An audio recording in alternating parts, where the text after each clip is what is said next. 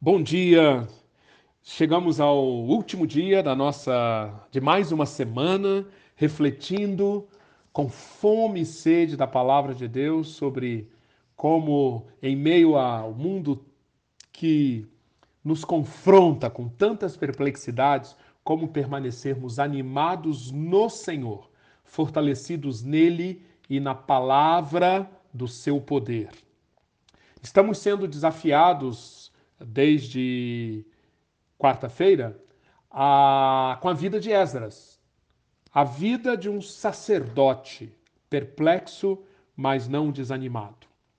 E isto é tão importante, este tema é tão relevante para nós, porque a nossa vocação, o nosso chamado, é para vivermos agora, aqui, como sacerdócio real, e na eternidade também, quando todas as coisas forem consumadas.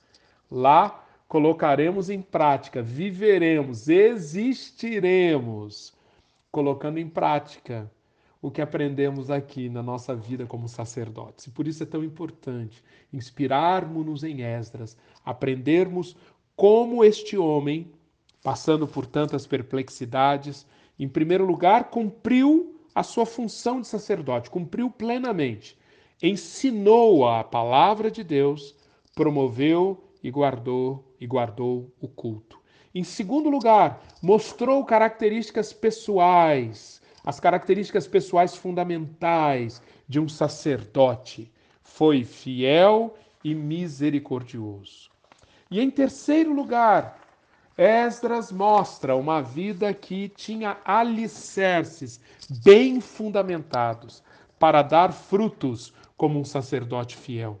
Primeiro grande alicerce, a sua relação com a palavra de Deus, estudando, praticando, transmitindo, estudando, praticando, transmitindo. Segundo lugar, segundo alicerce, sua vida de oração. Ontem nós destacamos a oração de Esdras como louvor. Hoje eu quero refletir com você sobre a oração de Esdras como clamor. O Esdras, um sacerdote que clamou a Deus. Nós vemos o clamor de Esdras, por exemplo, no capítulo 8, versículos 22 a 23. Esdras está está chegando, está voltando, está retornando para Jerusalém. E nessa trajetória ele passa por uma região chamada Canal de Aava. O texto diz que ali ele proclamou jejum. O jejum é uma forma de clamar muitas vezes a Deus para que nos humilhássemos diante do nosso Deus e lhe pedíssemos, clamássemos por uma viagem segura para nós e nossos filhos com todos os nossos bens. É, quero reforçar Esdras saindo lá da, da, da, do, do centro do reino da Pérsia e vindo para a Palestina, ele e a sua comitiva, eles tiveram que viajar por cerca de 1.500 quilômetros. 1.500 quilômetros. Cerca de quatro meses de viagem. Imaginem os perigos, as dificuldades, os desconfortos. E aqui nós vemos um momento dessa viagem e Esdras clamando, clamando a Deus. Só que note o que ele compartilha conosco, versículos 22. Tive vergonha de pedir soldados e cavaleiros ao rei para nos, nos protegerem dos inimigos na estrada. Porque nós tínhamos dito ao rei: a mão bondosa de nosso Deus está sobre todos os que o buscam, mas o seu poder e a sua ira são contra todos os que abandonam. Por isso, jejuamos e suplicamos essa bênção ao nosso Deus. Sensacional, não é? Esdras, para guardar a consistência, já que ele tinha dito ao rei que a mão bondosa de Deus estava sobre eles, Esdras diz que sentiu-se envergonhado de pedir ao rei soldados e cavaleiros para guardarem, Portanto, Esdras, como que, como que, como que nos, nos diz, eu apelei a Deus, clamei a Deus, orei a Deus para ficar coerente, para ficar consistente com a reputação, com o caráter de Deus que eu proclamei para o rei. E, portanto, eu e o povo, porque a mão do Senhor estava conosco, por causa disso, jejuamos e suplicamos essa bênção ao nosso Deus. E o que que Esdras diz no final do versículo 24? E ele nos atendeu.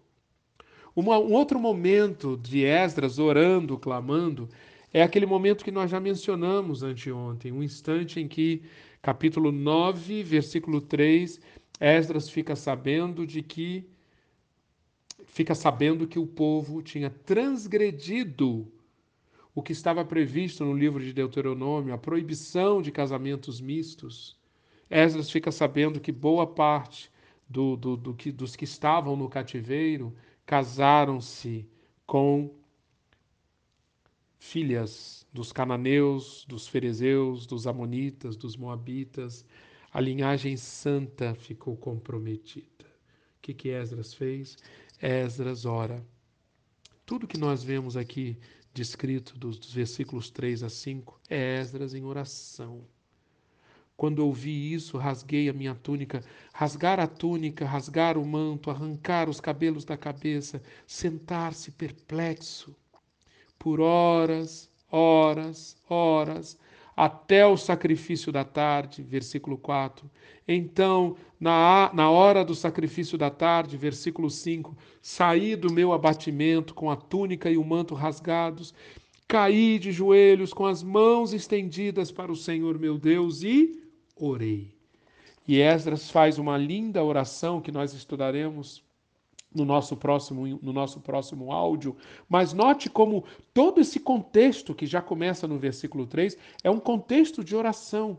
O rasgar o manto, rasgar a túnica, arrancar os cabelos da cabeça, permanecer horas quieto, quieto, depois levantar-se, depois cair de joelhos e estender as mãos para o Senhor. Tudo isso é Esdras orando capítulo 10, versículo 1. Enquanto Esdras estava orando e confessando, chorando prostrado diante do templo de Deus, novamente Esdras, o sacerdote, em oração. Capítulo 10, versículos 5 e 6. Esdras levantou-se e fez os sacerdotes principais, os levitas, jurarem que fariam o que fora sugerido. Então Esdras retirou-se de diante do templo de Deus e foi para o quarto de Joanã, filho de Eliasibe. E o que que Esdras foi fazer no quarto de Joanã? Diz o texto: enquanto esteve ali, não comeu nem bebeu nada, lamentando a infidelidade dos exilados, orando, orando, orando. Primeiro pilar, conhecimento de Deus através da Sua palavra. Segundo pilar, relação viva com Deus através da atitude de oração. Mas Esdras mostra aqui também, na história que é contada a partir do capítulo 10, um terceiro pilar. Esdras agia. Esdras mostrou obras de justiça coerentes com a palavra de Deus, coerentes com a oração a, a, as, as obras de Esdras aparecem desde o início do capítulo 7, quando ele resolve obedecer ao que ele entendia que era a voz de Deus. Esdras sai da corte e vai para Jerusalém. O trajeto de Esdras até Jerusalém, o que os cuidados que ele tomou para cumprir fielmente, detalhe por detalhe. Primeiro lugar, aquilo que o rei ordenou. Se você quer ler a carta que Artaxerxes mandou para os moradores da Palestina e por onde Esdras passasse, leia a carta, está no, cap no capítulo 7, versículos 11 a 16. Esdras levou a carta. E, e, e, nessa carta fica claro que o rei estava providenciando a prata, o ouro, e uma série de ofertas que os habitantes lá da Pérsia estavam mandando através de Esdras. Pois bem, note, leia o capítulo 7, você vai ver como temos aqui um homem zeloso de cumprir fielmente tudo o que Deus tinha mandado e o que o rei Artaxerxes tinha estabelecido. Ele diz: com o dinheiro que o rei mandou, a prata e o ouro que o rei mandou, Esdras teve o cuidado de entregar tudo com os mínimos detalhes ao povo quando ele chegou a Jerusalém. Capítulo 8, versículos 15 a 20, nós temos que nós vemos que Esdras, por exemplo, uh, ele chegou à conclusão que não tinha levitas suficientes para restaurar o culto. O que, que ele fez então? Ele convocou levitas usando a autoridade que o rei tinha dado para ele. Capítulo 8, versículos 24 a 27, Esdras chega a Jerusalém. O texto diz que Esdras separou doze dos principais sacerdotes e pesou diante deles a oferta de prata, de ouro e os utensílios que o rei e os seus conselheiros e oficiais tinham doado para a casa de Deus. Note que cuidado. Pesei e entreguei-lhes 22.750 quilos de prata, três toneladas e meio de utensílios de prata, três toneladas e meia de ouro, 20 tigelas de ouro e por aí vai. Ou seja, Esdras queria garantir e que ficasse registrado que ele estava cumprindo fielmente tudo, tudo que tinha sido ordenado, tudo que tinha sido colocado ao seu encargo. Quando chegamos no capítulo 10, depois daquela cena na qual o, o Esdras toma, toma conhecimento de que o povo tinha pecado e transgredido. Esdras, contra, transgredido contra os mandamentos do Senhor, Esdras, no capítulo 10, versículo 1, diz: Enquanto Esdras estava orando e confessando, chorando, prostrado diante do templo de Deus, uma grande multidão de israelitas, homens e mulheres, reuniram-se em volta dele. E Esdras fez aquele difícil papel de chamar o povo para a hora de tomar medidas, medidas cabíveis com a santidade, medidas cabíveis com a vocação do povo, medidas cabíveis com a palavra de Deus. Esdras, nessa hora, também praticou obras consistentes com a justiça emanada da palavra e da oração. Diz aqui no capítulo 10, versículos 10 a 11: Então o sacerdote Esdras levantou-se e lhes disse: Vocês têm sido infiéis, vocês se casaram com mulheres estrangeiras, aumentando a culpa de Israel. Agora confessem seu pecado ao Senhor, o Deus dos seus antepassados, e façam a vontade dele. Separem-se dos povos vizinhos e das suas mulheres estrangeiras. Observou os alicerces de Esdras. Primeiro alicerce, relacionamento profundo com a palavra do Senhor. Segundo alicerce, uma vida de oração intensa, praticando tanto o louvor quanto um clamor consistente com a revelação de Deus na Sua palavra. Terceiro alicerce, obras, ações coerentes com a oração e com a palavra de Deus. Este é Esdras, visto por dentro. Essa é a estrutura, esse é o alicerce desse homem.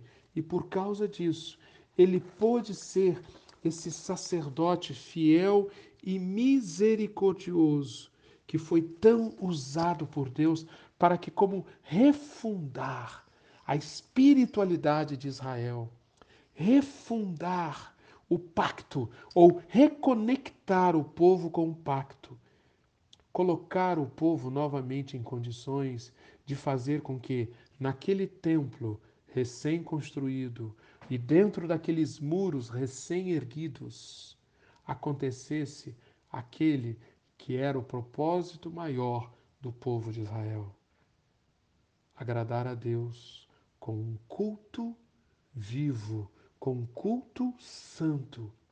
Assim também você e eu somos chamados a exercermos na nossa geração esse sacerdócio real, vivermos como nação santa, apresentando a Deus aquilo que o agrada, fazendo com que todas as tudo que sai da nossa vida e tudo que a nossa vida influencia se transforme num culto agradável a Deus, que suba a Deus sacrifícios espirituais, ofertas agradáveis. Medite sobre isso hoje, medite sobre isso nesse final de semana, releia os capítulos 7, 8, 9 e 10 de Esdras e veja esses alicerces de Esdras que levaram esse homem a essa estatura que nós estudaremos na semana que vem, se Deus quiser. Os, o, como que Esdras, na prática, influenciou o povo. Quais as, as etapas da jornada de Esdras como esse sacerdote fiel? Vamos ver, detalhe por detalhe, a jornada de Esdras para sair da perplexidade para um estado de ânimo no Senhor. Que Deus abençoe ricamente o seu dia, o seu final de semana, que ilumine o seu coração, que o seu coração seja cheio dessa luz que vai conduzir você ao entendimento renovado da palavra de Deus, de tal forma que você verá quais os ajustes em sua vida necessários para que você atue como um sacerdote de Deus hoje, cheio de sabedoria, cheio de entendimento, conhecendo muito bem o mistério da vontade de Deus que ele estabeleceu em Cristo, participando desse culto, desse culto cujo centro está em Cristo, para que na eternidade você atue, você opere como um sacerdote que aqui na terra foi fiel no pouco e, portanto, será declarado fiel no muito e poderá entrar no gozo do seu Senhor por toda a eternidade, promovendo o culto ao Deus eterno. Que isso seja uma realidade para você, para mim. Deus abençoe ricamente sua vida. Amém.